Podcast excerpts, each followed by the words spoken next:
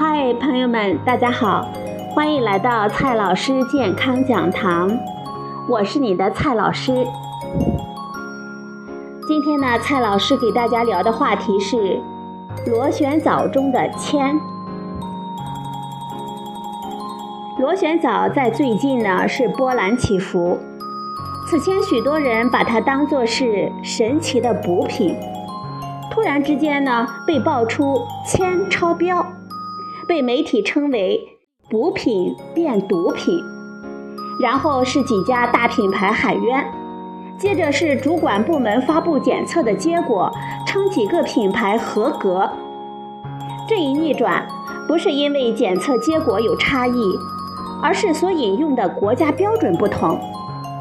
按照一般的保健食品的要求是每公斤小于零点五毫克，它们呢是超标了。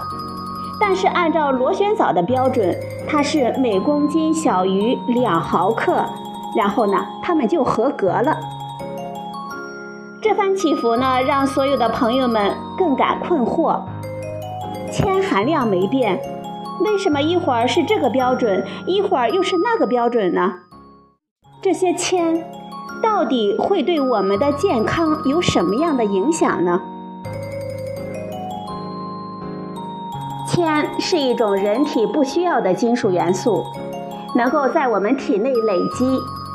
长期摄入很低剂量的铅，也可能导致神经、肾脏以及血液等系统的损伤。对于儿童的危害更加的明显，容易导致发育迟缓、认知能力低下。所以，这样的物质摄入量的目标是零。但是，铅它在我们的环境中广泛的存在，尤其是在现代的社会，工业废气中常常有它们的踪影，而土壤和饮用水中也不难发现。许多植物能够聚集铅，从而使得我们的食物中也难以避免。换句话说呢，我们吃饭、喝水、呼吸空气都有可能摄入铅。既然无法完全避免，就只能尽力的减少。根据目前的科学数据，认为每周每公斤体重摄入量不超过二十五微克，对我们健康的影响还可以接受。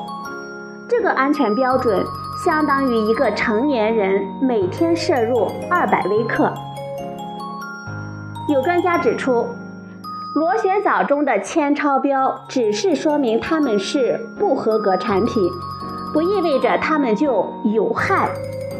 仅仅从数字上来说，这也有一定的根据。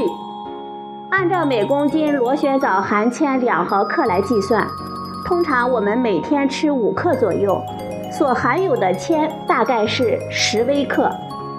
对一个成年人来说，大致相当于每天安全摄入量的百分之五左右。不过，这种分析的思路并不是很合理。铅的危害不取决于哪一种特定的来源，而取决于摄入的总量。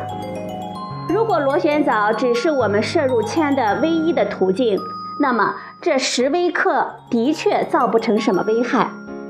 但现实是，空气。水和其他的食物中的铅，我们几乎是无法避免的。为了减少慢性铅中毒的风险，我们能够做的就是在能够避免的地方，尽可能的避免铅的摄入。为了实现这个目标，我们已经做了很多的努力。比如说，含铅汽油曾是空气、水和自然环境中铅的一大来源。现在呢，我们已经逐渐弃用了这样的汽油。油漆涂料中经常含有铅，在许多国家，这样的涂料已经被禁用多年。而塑料和涂层中的铅，也经常使得我们出口的玩具被欧美国家所拒绝。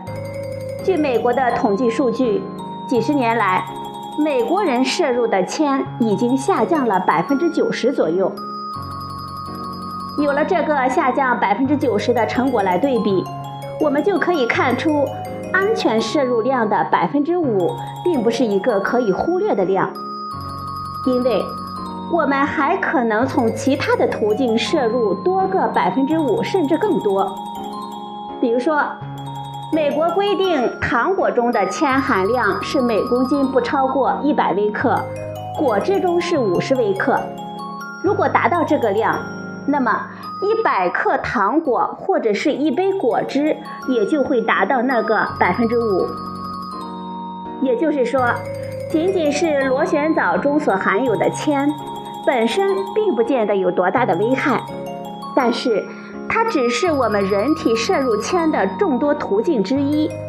尤其是那些铅含量很高的螺旋藻，对总的铅的摄入量的贡献还是比较可观的。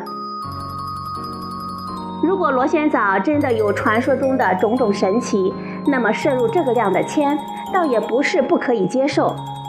如果它的功效只是镜花水月，那么就实在没有必要去承担这样的风险。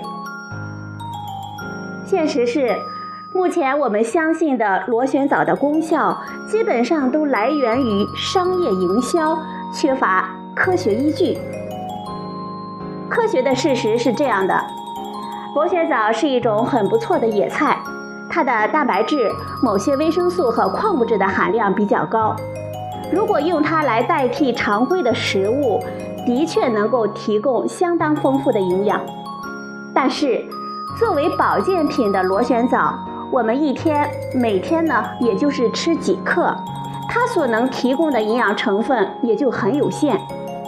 比如商家喜欢说的优质蛋白质，五克螺旋藻也就能够提供三克左右，跟我们人体一天需要的几十克蛋白质比起来，无异于杯水车薪。其他的营养成分呢，也大致如此。如果没有铅之类的重金属的污染，把螺旋藻当做菜来吃没什么不好。但是，当重金属不可忽视的时候，那么，多吃螺旋藻的风险也就大了。